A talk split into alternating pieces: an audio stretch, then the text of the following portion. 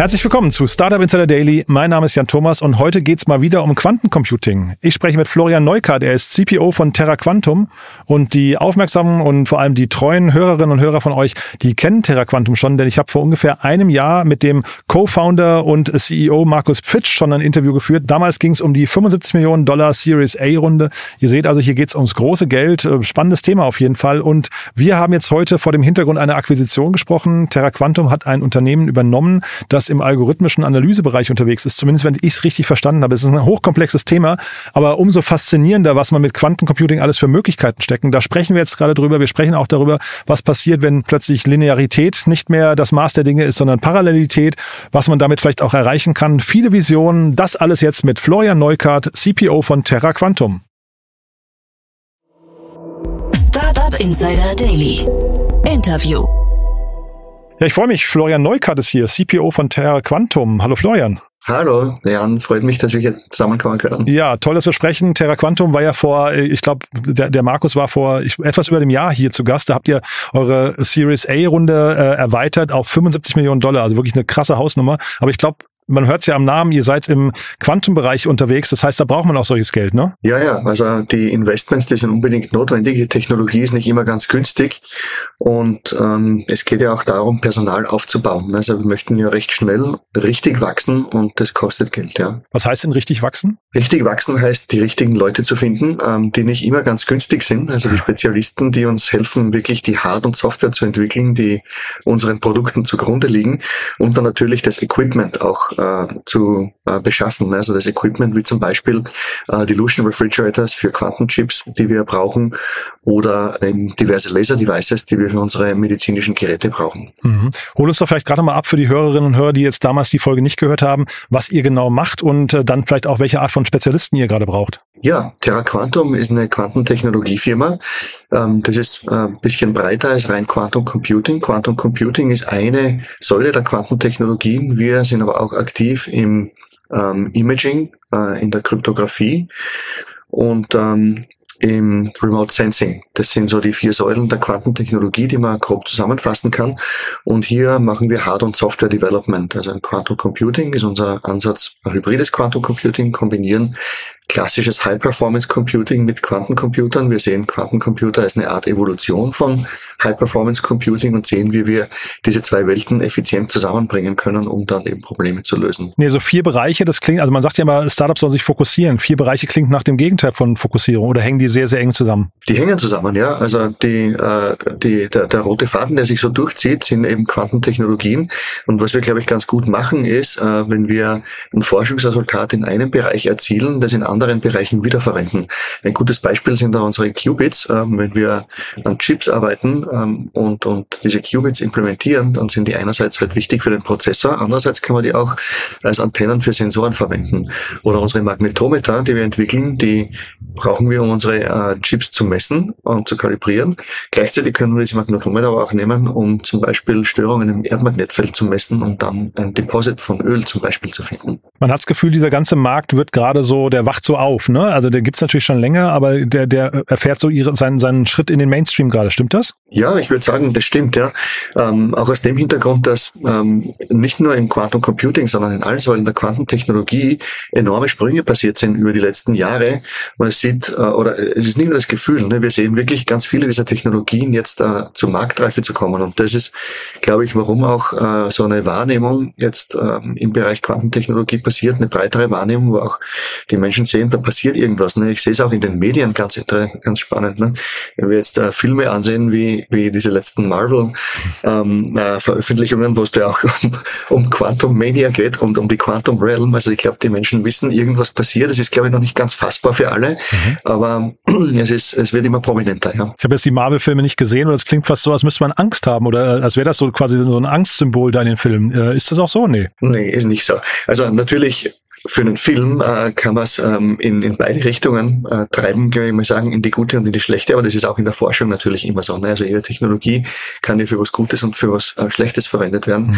Wir konzentrieren uns auf die guten Anwendungen und ähm, die äh, in der Medizintechnik zum Beispiel ja äh, sehr, sehr vielversprechend sind. Also auch im Quantum Computing sehr, sehr vielversprechend. Also es geht wirklich darum, Probleme zu lösen, die vorher nicht lösbar waren oder halt sehr schwer mit, mit extrem hohem Aufwand nur lösbar sind. Oder eben Verfahren zu finden, die die äh, die Lösung dieser Probleme viel einfacher, kostengünstiger, effizienter macht. Ja, ich finde es toll zu sagen, man konzentriert sich auf die guten Anwendungen. Das klingt erstmal sehr, sehr schön, finde ich.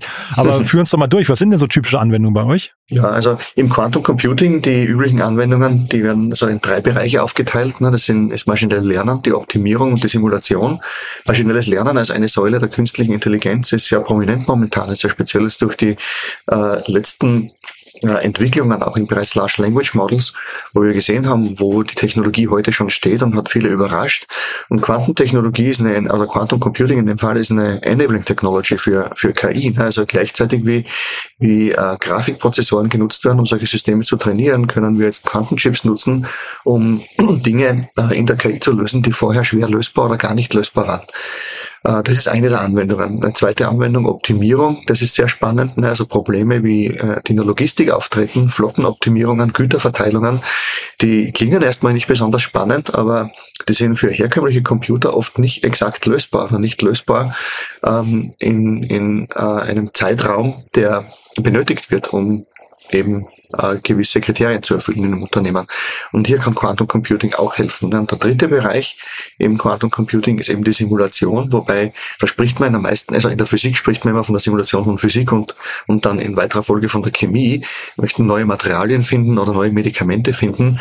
Und wenn ich das tun möchte, dann sollte ich es idealerweise quantenmechanisch simulieren, weil alle diese Moleküle, die wir uns da ansehen, die haben äh, Quantenverhalten. Und wenn ich verstehen will, wie die zum Beispiel mit neue Medikamente neues Medikament auf einen Körper reagiert, dann muss ich das quantenmechanisch ähm, verstehen. Ne? Das sind so diese drei Anwendungen in dem Bereich. Kannst du noch mal einmal kurz, weil das ist natürlich super spannend, wenn jetzt so zwei Megatrends da aufeinandertreffen, einmal Quantencomputing und dann auf der anderen Seite KI.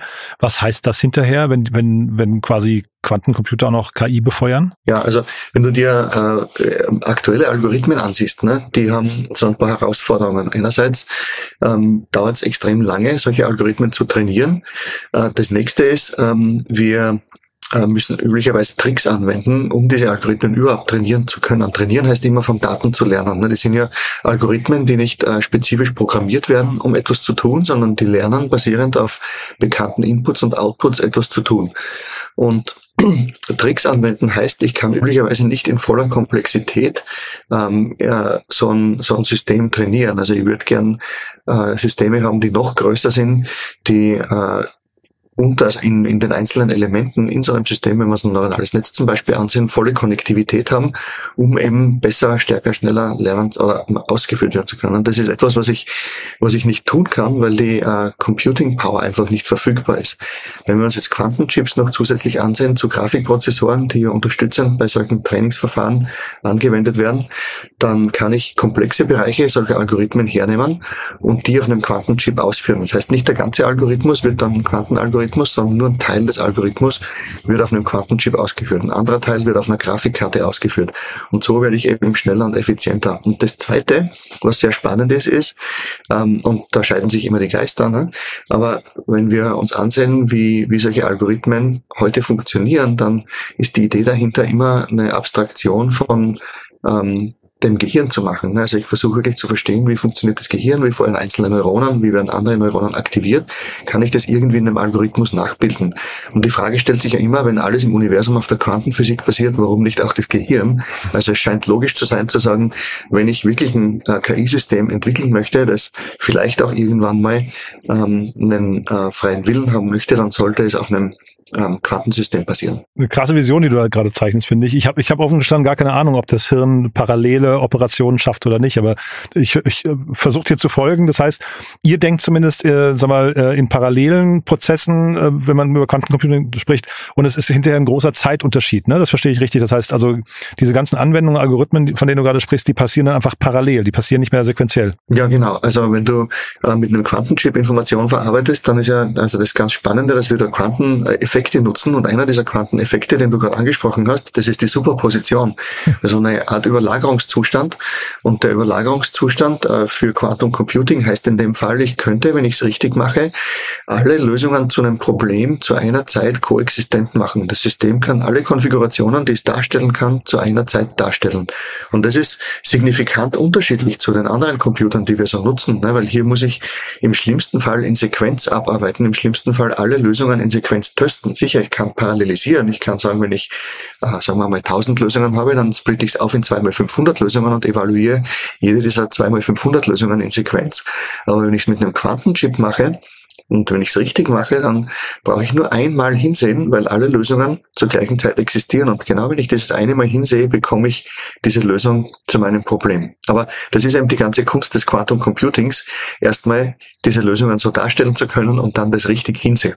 Und sagen wir, das überfordert euch nicht? Dieses, das ist ja ein gedankliches, ähm, was nicht, Wunder, mit dem ihr euch da jeden Tag beschäftigen könnt. Ne? Also es klingt so ein bisschen nach dem Ende der Linearität, zumindest in der virtuellen Welt weil, oder in der, in der digitalen Welt. Man kann ja plötzlich alle Dinge, die irgendwie digital passieren könnten, auch parallel stattfinden lassen, äh, was der Mensch ja eigentlich von, von Natur aus gar nicht gewohnt ist. Ne? Ja, ich weiß nicht. Also wenn du dir ähm, äh, den menschlichen Geist mal ansiehst, ne, und ich will gar nicht in die Philosophie abdriften, aber so ähnlich machen wir es ja auch, wenn wir äh, über Probleme nachdenken. Wir denken äh, nicht nur in einer Lösung sehr oft. Ne, also wenn ich jetzt mal für mich spreche, wir versuchen sehr viele Lösungspfade zu evaluieren und zu sagen, wenn ich jetzt das tue, passiert das, wenn ich das tue, passiert das. Mhm. Und es ist so ähnlich wie die Superposition. Ne? Also hier mhm. sind einfach viele äh, äh, Konfigurationen auf einmal aktiv und ich glaube, so kann man sich ganz einfach vorstellen. Total spannend, finde ich ich. Jetzt sind wir natürlich ein bisschen abgedriftet, weil wir reden ja eigentlich vor dem Hintergrund äh, einer Akquisition, die ihr getätigt habt. Das ist ja auch total spannend.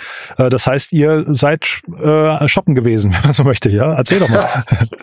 ja, ja, genau.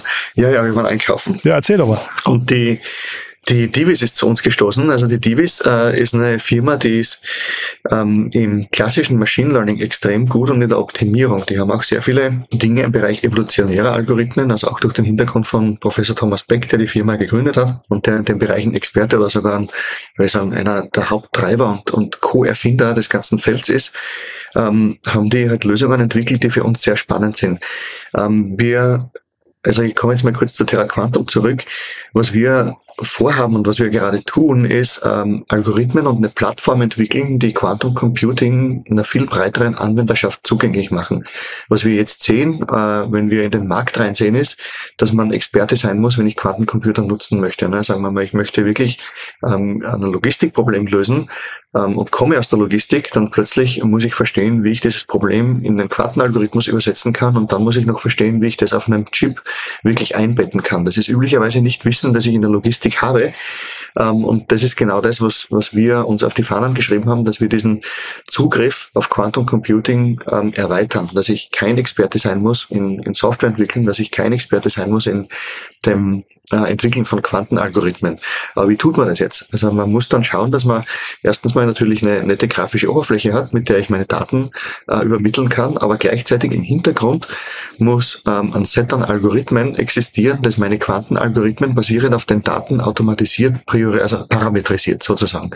Das heißt, ich als Kunde oder als Nutzer muss ich mich gar nicht mehr darum kümmern, welchen Algorithmus ich denn auswähle. Ich muss mich gar nicht mehr darum kümmern, wie ich den konfiguriere, wie das, äh, wie die Daten auf dem Chip eingebettet werden. Das wird alles automatisiert und das braucht ein Set an Algorithmen im Hintergrund. Und interessanterweise kommt die Divis genau mit diesen Stärken. Also diese evolutionäre Suche ist genau etwas, was wir ähm, bei, oder evolutionäre Algorithmen ist genau etwas, was wir nutzen, um diese Parameter unserer Quantenalgorithmen automatisiert zu finden. Und ähm, Dazu kommt natürlich deren Stärke in der klassischen Optimierung. Ne? Wir fokussieren natürlich sehr stark bei der Terra Quantum auf hybride Quantenalgorithmen, aber sagen wir mal, wir finden ein Problem, ähm, wo halt gerade ein Quantenalgorithmus heute nicht passt. Dann würden wir ungern von dem Kunden weggehen und sagen, ja, das war jetzt zwar eine nette Erfahrung, aber wir lösen es nicht, sondern haben jetzt eben auch dieses Portfolio an klassischen Algorithmen und Produkten äh, in der Terra Quantum, das uns ganz leicht möglich macht, einfach weiterzumachen, wenn auch äh, in einem der seltenen Fälle ein hybrider Quantenalgorithmus gerade nicht passend ist. Ist das so eine Szene, da kennt man sich und weiß, woran jeder forscht, äh, oder wie hat man sich jetzt gefunden? Ja, also ich kannte die Divis äh, aus mehreren Kontexten. Ich kannte die Divis äh, aus meinem vorigen Leben bei Volkswagen. Ah. Und jetzt habe ich auch das Glück, dass ich äh, an der Universität in Leiden schon seit zehn Jahren mit dem äh, Professor Beck zusammenarbeiten darf. Also wir kennen uns auch von der Universität und ich wusste natürlich, was der macht und was die Divis macht und das Forschungsgebiet, das fand ich schon immer sehr spannend und habe immer schon diesen Overlap gesehen zu Quantum Computing und, und so kam es dann, ja. Ja, spannend. Ist das äh, schwierig, so ein Team zu integrieren? Also das, man, man spricht ja mal von der Post-Merger Integration, da hat ja kulturelle Aspekte, aber auch jetzt bei euch wahrscheinlich sehr technische, ne? Ja, würde ich nicht sagen, nein. Also was wir natürlich von Anfang an äh, tun, ist, das Team nicht als, als separates Silo zu betrachten, sondern sofort in alle Engineering-Efforts zu integrieren und umgekehrt genauso. Ne? Also alles, was die Terra Quantum bringt, ist jetzt äh, oder steht der Divis zur Verfügung. Äh, ich will es jetzt gar nicht mehr so aufsplitten in, in diese zwei Gruppen. Ne? Wir sind jetzt ein größeres Team, bisschen gewachsen, das zusammenarbeitet, das zusammen an Produkten mittlerweile arbeitet. Also insofern, wenn man es, glaube ich, von Anfang an so macht, dass man nicht sagt, ich habe hier eine neue Gruppe, die arbeitet an dem und ihr arbeitet weiter an was auch immer ihr jetzt gerade tut, dann, dann kann ich dieses Siloing komplett vermeiden. Mhm. Und das war, ich habe es jetzt gar nicht genau gesehen, war das ein Cash-Deal oder ein Equity-Deal? Also seid ihr jetzt quasi als Firma dann gemerged und ähm, die Divis hat dann von euch Anteil bekommen oder wurde das gar nicht kommuniziert? Nee, wurde nicht kommuniziert, aber also die, die Divis ist ein voll integriert nah in, in Terra Quantum, also ein Teil von Terra Quantum, ja. Mhm. Diese, äh, du hast von evolutionären Algorithmen gesprochen. Äh, erklär doch nochmal Algorithmen, wie verändern die sich gerade im Laufe der Zeit? Also jetzt auch vor dem Hintergrund dessen, was ihr tut. Ist das eine komplett neue Algorithmuswelt oder sind das Algorithmen, die man auch vor, vor fünf Jahren schon kannte, die jetzt einfach nur quasi auf Quantencomputern laufen? Ja, die, die kannte man vorher schon. Ähm, die kannte man auch ähm, in, also vor den 2000ern schon. Äh, die Idee dahinter ist, ist ganz, ähm, Ganz, also ganz einfach, wenn man es mal äh, ausgeführt hat. Ne? Weil dann denkst du immer, das Konzept eigentlich macht Sinn, wenn ich so tue, wie ich es tue. Mhm. Aber die grundlegende Idee ist, ähm, stell dir vor, du hast ein Problem, das du lösen möchtest, äh, sagen wir mal ein Optimierungsproblem. Und anstatt dass du mit einer Lösung beginnst, beginnst du vielleicht mit tausend Lösungen. Tausend unterschiedlichen Lösungen, die möglicherweise zufällig initialisiert wurden, aber irgendeine Lösung zu diesem Problem bieten. Das kann jetzt eine gute Lösung sein oder eine schlechte Lösung.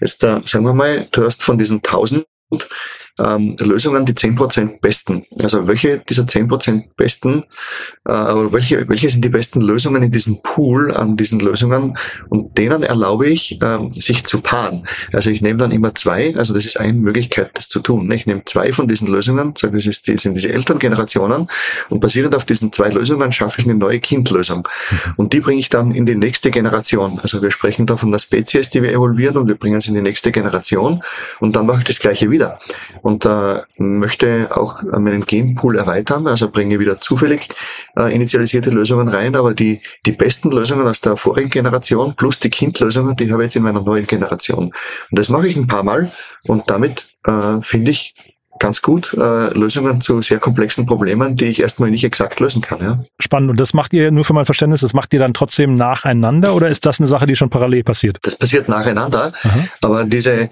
Nacheinander-Evolution, ähm, die ist äh, extrem spannend für die Konfiguration von hybriden Quantenalgorithmen. Also, weil das ist genauso ein Problem. Ein hybrider Quantenalgorithmus wie jeder andere basiert auf Parametern. Sagen wir mal, wir schauen uns ein neuronales Netz an, dann sind es die Anzahl der Neuronen, die mhm. Aktivierungsfunktionen in diesen Neuronen dann äh, kann es noch die Anzahl der Layer sein, dann kann es die ähm, Anzahl der Neuronen per Layer noch sein die Verbindungen zwischen diesen Neuronen, also viele, viele Parameter. Und wenn ich das jetzt als Problem formuliere, dann äh, zurückkommen zur, zur anfänglichen Erklärung, würde ich jetzt sagen, ich starte nicht mit einer Konfiguration von dem neuronalen Netz, ich starte mit tausend Konfigurationen. Und dann, ja genau, und dann nehme ich mir die zehn Prozent besten und die lasse ich wieder äh, sich paaren und bringe dann die Lösungen in die nächste Generation. Und irgendwann finde ich dann äh, basierend auf diesem Algorithmus eine wirklich gute Konfiguration und das ist dann die, die wir ausführen auf einem Quantenchip. Hm, total interessant. Du vielleicht noch mal eine ganz andere Frage. Ähm, Lakestar ist ja bei euch sehr früh eingestiegen, hat dann mehrere Runden bei euch begleitet. Ähm, also ein klassischer VC. Ähm, VCs sprechen ja immer von ähm, sogenannten Moonshots. Ähm, also das sind so Projekte, die halt ein bisschen verrückt sind. Äh, also die Wahrscheinlichkeit, dass sie klappen, ist relativ gering. Aber wenn sie klappen, wird es richtig groß. Seid ihr ein Moonshot und die Wahrscheinlichkeit ist gering, dass es klappt, oder seid ihr eigentlich eine Safe Bet? Also, wenn du mich fragst, sind wir eine Safe Bet, weil, okay. die, ja, weil die Dinge, an denen wir arbeiten, die sind weit über das Konzeptstadium hinaus. Ne? Also wir haben natürlich irgendwann mal mit Konzepten begonnen, aber alles, was wir jemals gesagt haben, dass wir tun, ist mittlerweile entweder im Prototyping oder schon fertiges Produkt. Aha. Und äh, das das, das kommt ja nicht von irgendwo her. Also wir haben ja nicht gestartet mit Leuten, die ganz neu sind im Feld, sondern äh, wirklich Leute, die äh, Jahrzehnte teilweise an Forschung bereits mitgebracht haben in den Bereichen, in dem sie gut sind und wussten, was möglich ist und was nicht möglich ist. Also insofern, glaube ich, waren wir von Anfang an auch im Konzeptstadium schon eine Safe Bet. Aber äh, es geht also in die richtige Richtung. Und was könnte jetzt noch oder gibt es noch Dinge, die euch Kopfschmerzen bereiten? Also wo du sagst, boah, da wissen wir noch nicht genau. Du hast gerade gesagt, viele sind im Prototyping-Modus. Das klingt ja schon mal sehr gut. Aber gibt es Dinge, die noch ungelöst sind? Es gibt immer irgendwas, das ungelöst ist, ja. ja. Und meistens, meistens kommt es dann, äh, wenn du es nicht erwartest. Aber mhm. äh, wir können können rumnavigieren. Ne? Eine äh, Schwierigkeit, die wir hatten, die wir mal, jetzt aber vor kurzem erst gelöst haben, ne, war äh, für die Produktion von unserem klassischen Chip. Wir haben dann einen Chip basiert auf einem neuen Transistor, den wir entwickelt haben. Und ähm, der, also kurz gesagt, dieser Chip wird es uns ermöglichen, dass wir Taktfrequenzen ähm, von mehreren 10 Gigahertz erreichen, ohne dass wir äh, wirklich eine wahnsinnige Kühlung anwenden müssen. Eine andere schaffen wir jetzt gerade mit, so vielleicht mit mit mit äh, Stickstoffkühlung äh, 8,6, 8,7 Gigahertz Taktfrequenz und ähm, und das wollen wir halt nicht. Ne? Und das ist aber jetzt kein Quantenchip, ist ein klassischer Chip. Mhm. Aber hier wirklich jemanden zu finden, der diesen Produktionsprozess einer Fabrication Line so anpassen kann, dass man diesen Chip bauen kann, das hat über ein Jahr gedauert. Also das ist gar nicht so, dass wir da mit den großen Foundries einfach arbeiten können, weil dann würden die meisten mehr annehmen, ja, die können das schon. Das stimmt nicht, ne? die können das nicht. Und die sagen dann, natürlich, weil sie eine große Foundry sind, zeigt uns doch erstmal, dass das wirklich funktioniert, dann können wir drüber sprechen, dass wir es anpassen, weil dann wissen wir, dass wir euch Millionen Wafer produzieren müssen. Ja. Und jetzt äh, hat lang gedauert, aber wir haben jetzt jemanden, ja. Und Millionen Wafer, also wie, wie groß sind so Stückzahlen, in denen ihr hinterher kalkuliert? Ja, also wenn wir von diesem klassischen Chip sprechen, äh, das ist ein Chip, der für alles interessant wird. Ne? Der ist für jedes Mobilgerät, für jeden Computer, für jeden Desktop-Rechner, für jeden Laptop spannend. Für uns natürlich spannend, um ähm, unsere Cloud-Systeme zu erweitern, aber wir denken da ja weiter. Wir sagen, das ist nicht nur etwas, das wir für uns selbst nutzen, sondern da brauchen wir einen Partner, mit dem wir das zusammen in den Markt bringen äh, und in der Masse produzieren können. Also das allein wäre eigentlich schon ein Unternehmen wert, aber solange wir es, solange wir es noch kombinieren können, effizient mit den anderen Dingen, die wir tun, machen wir es selbst, ja. Also mega spannend, muss ich sagen. Ja, du, da bin ich sehr gespannt, wie, wie, wie die Reise weitergeht bei euch, Florian. Für den Moment haben wir was Wichtiges vergessen? Nee, ich glaube, das, das deckt es ganz gut ab, ja. Toll. Also, hat mir wirklich großen Spaß gemacht. Weiterhin sehr faszinierend, was ihr da macht. Wer darf sich denn bei euch melden? Gibt es denn, ähm, weiß nicht, Personen, Unternehmen oder so, die mit euch Kontakt aufnehmen sollen? Ja, alle. Ähm, ich will es gar nicht, ja. ich will es gar nicht limitieren. Also Aha. ich weiß schon, wir, wir stehen manchmal da bei Events auf der Bühne und dann sprechen wir über die ganz spannenden Use Cases wie Satellitennavigation etc. Aber also das, das ist ja nicht, was wir rein kommunizieren möchten. Ne? Wir, das Quantum Computing zum Beispiel, ne? das hat so viele Anwendungsbereiche, auch in der Logistik, in der in der Produktion. Ne? Da geht es gar nicht um, um irgendwas, das ist äh, wie Satellitennavigation so prominent, ne? sondern wirklich einfach Güterverteilungen oder vielleicht einfach Tests von Fahrzeugen. Das haben wir mit Volkswagen gemacht.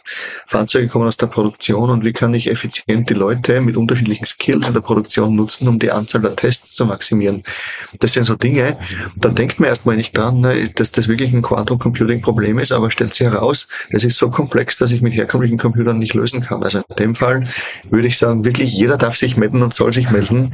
Wir sind nicht limitiert und es gibt immer Dinge, die man ein bisschen besser machen kann. Super spannend, weil das heißt natürlich auch, ihr müsst wahrscheinlich aufpassen, dass ihr nicht so in eine Agenturrichtung abdriftet. Ne? Das, äh, wenn du sagst, man geht so auf Use Cases ein, das ist ja eigentlich ein bisschen gefährlich auch, ne? Ja, ein bisschen. Da komme ich dann auch nochmal auf den Anfang zurück, auf diese Plattform, die ich vorher kurz erwähnt habe, die wir entwickeln, die äh, den Self-Service im Fokus hat.